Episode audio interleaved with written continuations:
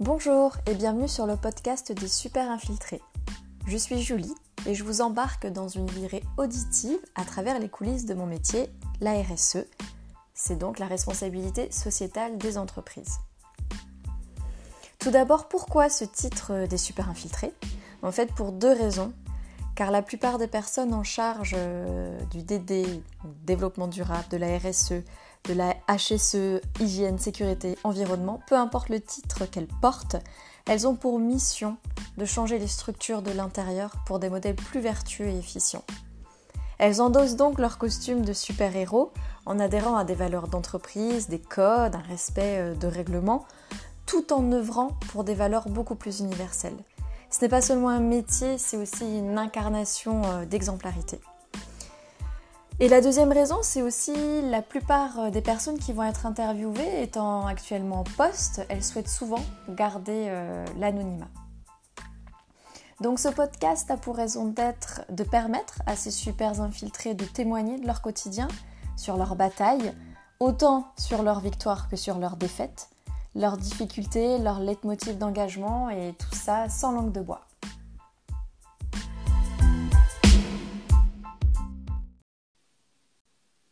Bonjour Super Tenace et merci beaucoup d'avoir accepté cette interview. Bonjour Julie, ben, merci à toi, je suis ravie d'être là.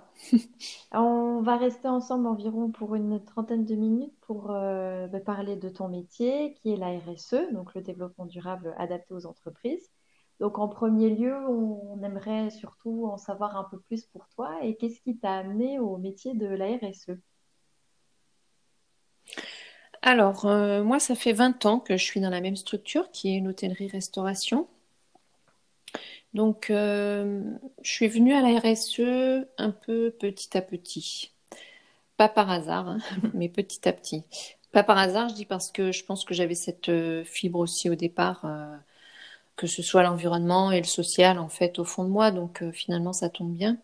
Donc euh, moi j'ai évolué en fait au sein de cette structure depuis 20 ans puisqu'au départ j'ai été recrutée pour mettre en place euh, la démarche de sécurité alimentaire, euh, l'hygiène en cuisine et en restauration au sens large. Et puis mon poste a évolué vers responsable qualité pour l'ensemble de l'hôtel. Donc on a été certifié ISO 9001 pendant plusieurs années. ISO 9001 c'est une norme internationale très basée sur la qualité satisfaction du client. Voilà. Et puis, euh, il y a une dizaine d'années environ maintenant, on faisait déjà des actions, euh, que ce soit euh, pour, l'environnement, pour le sociétal, etc. Et la volonté des dirigeants du, groupe hôtelier à l'époque a été clairement d'afficher cette, volonté-là de, de, nous démarquer un peu et d'être un peu en, avance, parce que c'était il y a dix ans, on, on, a fait certifier tous les hôtels du groupe, on avait une douzaine d'hôtels. On a fait certifier les hôtels sur la base du référentiel Green Globe, qui est un référentiel international qui est euh, dédié aux activités de tourisme au sens large, tout type d'hébergement, même les offices de tourisme, sur euh, tous les piliers du développement durable. pas uniquement sur euh, l'environnement, comme certains autres, mais voilà, tous les critères sociaux, environnement, enfin voilà, culturels, etc. On a aussi fait les bilans carbone des, tous, les hôtels. Et voilà, donc cette démarche, ça nous a permis de, structurer vraiment bah, notre volonté de, faire et puis de rassembler vraiment tout ce qu'on faisait déjà, de faire un, bon état des lieux et puis euh, qu'on soit vraiment organisé et ce qui nous permet de nous améliorer aussi au quotidien. Et donc ça fait dix ans qu'on est certifié Green Club et qu'on le maintient tous les ans. Bravo. Voilà. Merci. 20 ans, donc c'est quand même oui, c'est une belle évolution euh, donc des, missions euh, qualité euh, jusqu'au développement durable et avec la certification Green Globe. C'est 20 ans dans la même dans la même structure. Du coup, ça me pose la question. Moi, je considère que la, mon métier de RSE, c'est presque une mission de vie. Je ne sais pas si c'est pareil pour toi. Quand j'entends ce parcours, j'ai l'impression que oui, mais peut-être que je me trompe. Ah oui, oui, clairement, je pense que euh, bah déjà c'est très motivant en fait ce métier-là parce que c'est différent tous les jours. Voilà, en fait. et puis, ben, dans l'hôtellerie-restauration, il y a de nombreux métiers. Donc, voilà, chacun a ses spécificités. Et puis, puis la RSE, c'est tellement large que, que finalement, voilà, c'est ça qui, on s'ennuie pas, j'ai envie de dire, enfin, on n'a pas deux journées identiques. Donc, c'est ça qui est super intéressant. Et puis, comme je disais tout à l'heure, euh, voilà, j'avais une fibre, je pense, euh, au fond de moi, euh, tournée, que ce soit sociale ou environnement. Donc, je viens d'une petite ville rurale, donc voilà, on était proche de la nature. Donc, voilà, je pense qu'il y a tout ça. Et puis, puis l'envie de gérer des projets en transverse, comme ça, ouais, c'est ce qui me motive. Mmh. Très bien. Et justement, tu évoquais tes différents projets en transverse. Justement, quelles, mhm. seraient tes, tes, plus belles, euh, tes plus belles batailles euh, au quotidien? Alors, j'ai des victoires, oui, au quotidien, quand je vois l'adhésion en fait des, collaborateurs euh, sur les différents projets et que cette adhésion euh, elle, est croissante. Je pense notamment à du nettoyage de nature, des choses comme ça. Quand je vois que les gens ils se mobilisent, ben voilà, ça c'est des victoires au quotidien. Je vois aussi quand on fait des, actions envers les, des associations, qu'on récupère des dons, on fait des tombolas, et que je vois que chaque année on, bat le record de l'année précédente. Donc c'est vraiment chouette, quoi. C'est et puis oui, ça, ça motive vraiment, ça motive moi, ça motive les, équipes. Ils sont, ils sont heureux de, de, participer à ça. Ils sont fiers, en fait, je pense aussi d'appartenir à, une structure qui fait ça. Donc euh, après, il y a des plus gros projets. Voilà, il y a des choses euh, comme euh, il y a quelques années, quand on, appartenait à un autre groupe hôtelier, on avait sponsorisé, enfin soutenu un, projet au Nicaragua avec une association internationale qui s'appelle Care France et euh, j'ai eu la chance, moi, de, pouvoir aller visiter le projet. Donc, euh, bah, d'aller voir euh, les gens qui bénéficient de, de, notre aide, les gens qui œuvrent là-bas en local pour, pour que ces projets perdurent. Donc, voilà, c'était un projet sur la réduction de la déforestation et l'accès à l'eau. Donc, et puis en fait, après, on se rend compte qu'il y a beaucoup de choses qui sont imbriquées aussi là-dedans. Il y a la, la, scolarisation des enfants. Enfin, voilà, il y a beaucoup, beaucoup de choses. Donc, ça, c'était un très, très beau projet qu'on avait. Et puis des projets qui perdurent, euh, voilà, un, partenariat avec une association locale euh, qui s'occupe d'enfants malades, donc qui me tient vraiment à cœur parce que voilà, on se dit que bah, quand on voit ces enfants et leurs familles, euh, que ce soit à l'hôpital ou en dehors, bah, quand on arrive à leur faire avoir le sourire ou à oublier un petit moment ce qu'ils vivent, ben voilà, c'est c'est très voilà, je, pense que c'est un grand moment en fait euh, de pouvoir aider les gens euh, comme ça dans le besoin. Et puis on se dit, bah, si un jour ça nous arrive, enfin voilà, on serait content d'avoir des structures comme ça. Voilà, il y a, y a, des projets sur, euh, sur depuis l'année dernière. En fait, il y a un projet pour euh, intégrer des jeunes euh, qui sont sans emploi. on appelle ça des décrocheurs en français. Je trouve pas ça très très joli comme terme, mais ils sont en fait ils sont sans emploi, ils sont pas en stage, ils sont pas en formation. Et on voilà, on les recrute, on les coach. En fait, il y a vraiment une partie de coaching au début, puis après vraiment de la formation terrain à des métiers de, l'hôtellerie-restauration.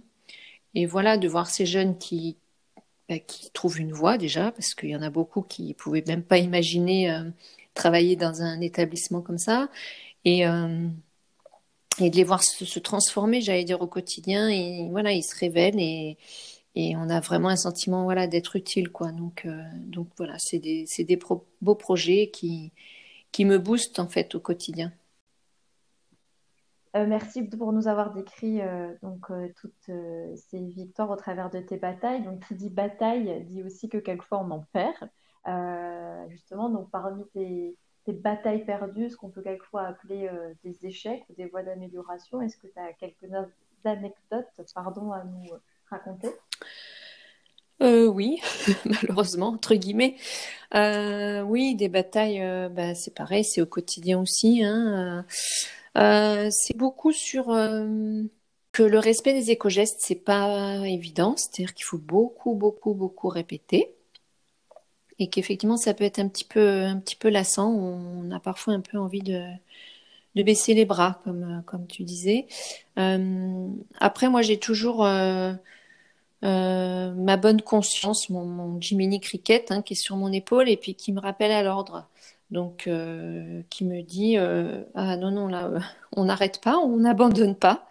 voilà, j'ai toujours envie, c'est pas forcément la perfection, enfin d'être perfectionniste, c'est l'envie de bien faire et l'envie de bah, laisser aussi un monde correct pour mon fils et mes futurs petits enfants peut-être. Donc ça c'est c'est une des batailles au quotidien. Et puis après, il y a des choses aussi qui me frustrent. C'est euh, de ne pas pouvoir toujours acheter en local, alors local ou au moins en France ou Europe. Euh, je pense notamment à des objets qu'on achète, euh, qu'on place en chambre et qu'on achète en Asie, car c'est vraiment beaucoup, beaucoup moins cher.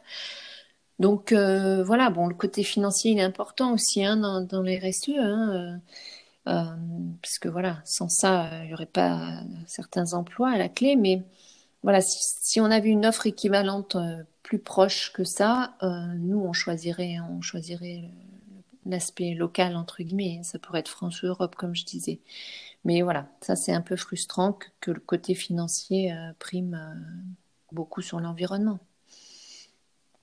Ce qui peut être aussi un peu bloquant et frustrant, c'est c'est quand on apporte des projets, qu'on est convaincu de leur intérêt et que et que ben voilà, on n'a pas forcément l'appui de nos supérieurs. Donc euh, l'implication de la direction, elle est importante. Hein. Alors après, euh, euh, c'est pas toujours facile au quotidien. Moi, j'ai l'implication de la direction, mais, mais parfois il y a des projets qui me qui me tiennent à cœur et que je vois qui, qui n'aboutissent pas. Donc euh, après voilà, euh, super tenace, elle lâche pas. Donc euh, elle revient quelques mhm. temps après, elle présente ça différemment. Ou alors voilà, quand il y a des changements de direction, voilà, il y a des, implications aussi différentes de, la part de chaque dirigeant. Donc voilà, je, reviens euh, avec un autre angle ou en ayant mieux préparé peut-être mon, dossier. Donc euh, voilà, ça c'est ça peut être un peu aussi un,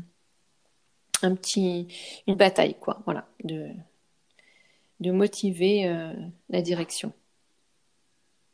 Je te rejoins complètement là-dessus sur le fait que effectivement il faut être très basse et tu l'es.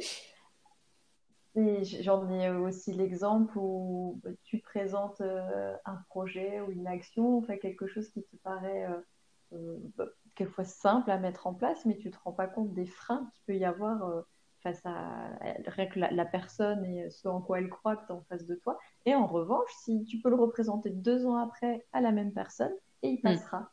C'est vrai qu'on a l'impression de semer des graines, quelquefois, et ça prend pas tout de suite. Il y a effectivement de la ténacité et un peu de patience. Euh, tu plantes quelque chose et puis même si ça marche pas maintenant, ça marchera peut-être plus tard. Et oui, ne pas, ne pas perdre confiance et pouvoir euh, continuer. C'est hyper important dans nos.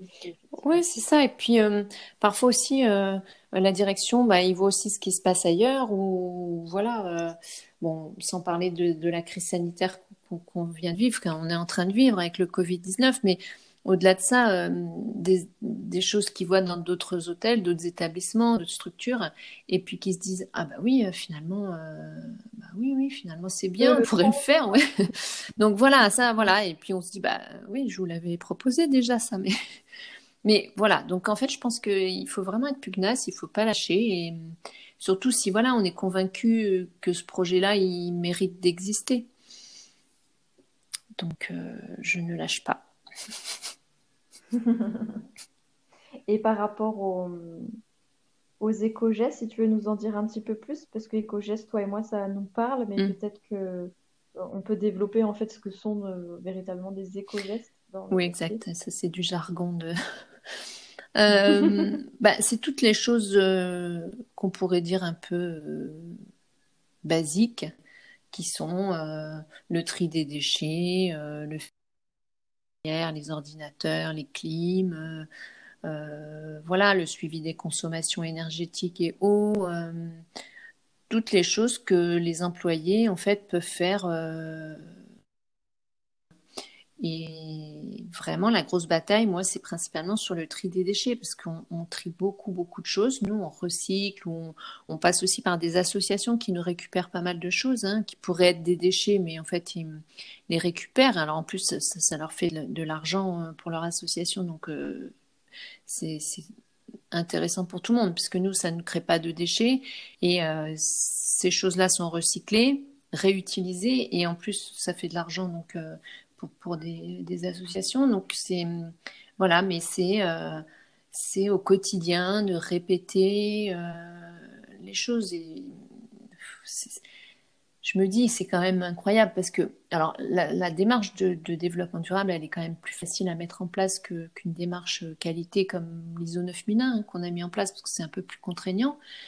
C'est plus facile parce que les gens se retrouvent normalement dans, ces projets-là et ils, font sans doute ça chez eux. Euh, ils ont des enfants qui maintenant, ils voient ça à l'école. Enfin, voilà, il y a les médias. Enfin, et encore, c'est c'est pas évident à, faire respecter au quotidien. Donc ça, c'est une des batailles vraiment, euh, oui, de, tous les jours, quoi. Mmh, tout à fait, je te rejoins. Et euh, c'est là où on a besoin effectivement euh, des, du middle mmh. management. Parce que de toi à moi, pour ma part, la difficulté aussi, c'est de pouvoir. Il n'y a pas de pouvoir hiérarchique en fait, vu qu'on est euh, euh, très transverse, c'est pas il n'y a pas une relation de, supérieur euh, avec un lien hiérarchique tout simplement. Donc c'est vrai que le middle management et les responsables de, tous les services, au final, doivent aussi être là en tant que relais pour faire respecter ces éco-gestes tout simplement. Et c'est vrai que si eux, on n'arrive pas à les embarquer, ça peut être vite compliqué de de remporter l'adhésion effectivement de tous et d'avoir un suivi euh, concret euh, sur euh, le respect des, éco-gestes, des consignes de tri. Ah oui, bah, c'est clair. Il faut, il faut que qu'on ait des relais en fait sur le terrain. On peut pas être non-stop derrière tout le monde. Donc il faut vraiment effectivement s'appuyer sur des gens qu'on décèle ayant ayant cette fibre, ayant cette envie et et, et ou qui ont l'autorité entre guillemets dans, chacun des services. Donc euh, oui, oui, c'est ça. Il faut réussir en fait à, trouver des, appuis. Mmh, oui, tout à fait. Nous ne sommes pas encore euh, omniscients.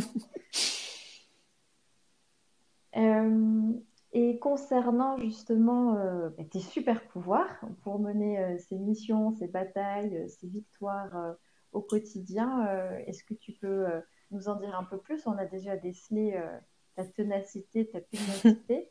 Euh, qu'est-ce qui te caractérise euh, justement dans le, la réalisation euh, de tes missions?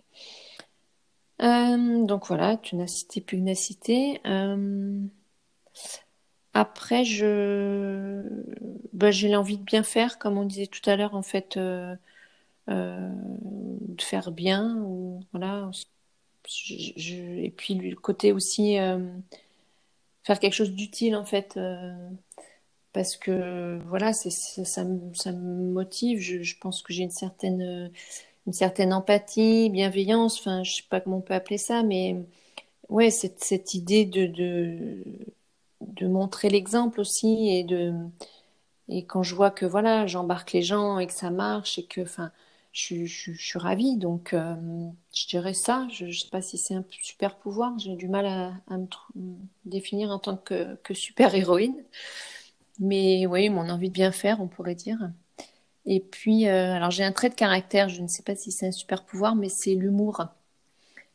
Je ne pense pas que ce soit le trait de caractère que les gens euh, sur mon lieu de travail m'accorde volontiers. Mais mm, oui, en fait, j'aime rire. En fait, j'aime rire. Euh, je, m'accorde beaucoup d'autodérision.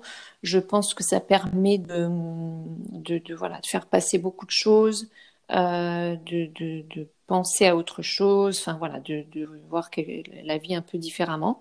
Donc euh, oui, j'aime, j'aime, j'aime rire. Et euh, si je peux rajouter euh, quelque chose, que tu parlais d'exemplarité et de fédérer, moi je pense qu'il faut aussi avoir une âme de leaduse, parce qu'on peut être souvent seul, c'est pas simple.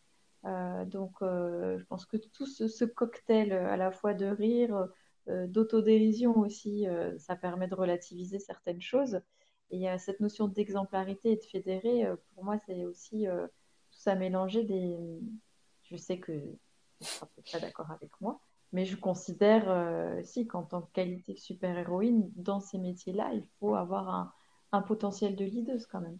Et de oui, alors c'est vrai que comme on n'a pas, enfin on a ce rôle de transverse, on n'a pas forcément une équipe hiérarchique avec nous, quoi, enfin ou plus, plus restreinte que dans certains services. C'est vrai que j'ai du mal à me dire que je suis un leader. Moi, je dirais plutôt que hum, je suis un catalyseur, en fait. Ouais, hmm. je dirais plutôt ça parce que, alors oui, dans le sens leader, il faut bien que j'embarque les gens, mais je suis plutôt catalyseur parce que hum, j'apporte euh, bon, des idées, des actions, mais voilà, je ne suis pas leader au sens, euh, on va dire, chef de service, à être vraiment tout le temps avec mon équipe, etc., euh, comme un chef de service qui est sur le terrain. Donc je dirais, voilà, catalyseur plutôt pour moi. Et euh, pour finir, est-ce que tu pourrais nous livrer quelques-uns de tes secrets pour tenir au quotidien en termes de, oui, ça peut être de développement personnel, de lecture, un petit leitmotiv à nous partager Alors, il y a une lecture qui m'a, enfin, oui, un livre, enfin, une auteure en fait qui, m'inspire pas mal en termes de développement personnel, c'est Florence Servan-Schreiber qui a écrit, euh, alors elle a écrit un premier livre qui s'appelle Trois kiffs par jour où, on, détermine trois moments euh, plutôt sympathiques de, notre journée. Mais il y a surtout un livre que j'ai bien aimé d'elle, c'est Power Patate. Et ça rejoint en fait vraiment, vraiment les super infiltrés parce que en fait, elle dit qu'on a tous des super pouvoirs, tout le monde, et qu'il faut euh, bah, les trouver. Et puis, euh, il y a un test aussi qu'on peut faire justement pour identifier ses, plus grandes forces. Et hum, j'avoue que ce livre, il m'a, aidé. Power Patate. Et après, bah, moi, je me ressource euh, au quotidien, entre guillemets, bah, déjà grâce à mon fils, hein, qui est adolescent maintenant, mais voilà, grâce au rire, comme on l'a dit tout à l'heure. Je fais, euh, je fais de la randonnée, euh, je fais du pilate. Voilà, j'essaie de me ressourcer comme ça. J'aime voyager aussi pour découvrir des nouveaux paysages, d'autres cultures, d'autres, voilà, des, des, des, personnes, des façons de vivre. Enfin voilà, ça, ça me, ça me ressource. Et puis tu disais, ah oui, le leitmotiv. J'ai une phrase en fait euh, depuis longtemps euh, dans la tête, euh, alors, elle me revient pas forcément au quotidien, mais du, livre Candide de Voltaire que j'ai lu il y a très longtemps, qui est bah, une des dernières phrases du livre, qui est il faut cultiver notre jardin. Et cette phrase-là, j'y mets beaucoup de choses en fait derrière, parce que au-delà de la métaphore avec le jardin, hein, le fait de cultiver la terre. Moi, j'y vois euh, apprécions les belles choses que la vie nous offre. J'y vois occupons-nous des choses que nous, on peut changer dans notre sphère euh, proche. Et euh, voilà, appliquons-nous en fait à faire que, que la société, elle évolue dans le bon sens, voilà, et puis de, la rendre meilleure j'ai un sentiment enfin, de gratitude important aussi. Hein. On n'en a pas parlé, mais c'est vrai que voilà, je, sais dire merci et je sais euh, reconnaître voilà, les, les, belles choses en fait qui, qui, nous sont offertes. Ça représente quoi la gratitude pour toi? Ben, Le fait de remercier, donc remercier les gens, de remercier euh, la vie, de d'apprécier en fait chaque moment. Euh, d'être reconnaissant, voilà, de, de tout, bah, tous les kiffs, comme, comme dirait euh, Florence Servan-Schreiber, de tous les kiffs de, de, la vie, de la journée. Euh, voilà, je, je, suis une épicurienne aussi au sens, j'aime voilà, j'aime les bons moments, j'aime bien rire, j'aime bien manger, j'aime bien boire. Donc euh, voilà, cette gratitude envers, envers les gens, envers la vie. Mm. Merci, merci pour les lectures aussi. Du coup, ça, ça donne matière à, découvrir des nouveaux auteurs parce que je ne connaissais pas. Et euh, ce que j'entends aussi parmi les voyages, tu parles de découvrir euh, des, des, nouvelles cultures et des nouvelles façons de vivre, il y a cette, euh, cette notion de curiosité aussi qui semble bien prégnante. oui, oui, tout à fait. Je, je, me l'étais noté effectivement, entre guillemets, dans un petit coin de ma tête. et je crois que c'est d'ailleurs une des, une des forces qui, qui, ressort dans le test préconisé dans Power Patate. cette curiosité, oui, mm-hmm. au sens large, en fait, d'envie de découvrir voilà, puis c'est pas, voilà, j'ai aussi, euh, je, faisais de la recherche et de l'enseignement hein, dans une autre vie. Donc euh, oui, la curiosité, euh, elle est là aussi. La curiosité, l'envie de, trouver, de chercher. Enfin voilà, donc effectivement, c'est, c'est sous-jacent à tout ça, oui. Mm. Bah, en tout cas, merci beaucoup d'avoir pris ce temps et de nous avoir fait entrer dans les coulisses de, bah, Merci à toi de m'avoir permis ce moment de de, parole. C'est enrichissant aussi de se poser euh, un peu et de, faire un petit point sur, sur nos métiers.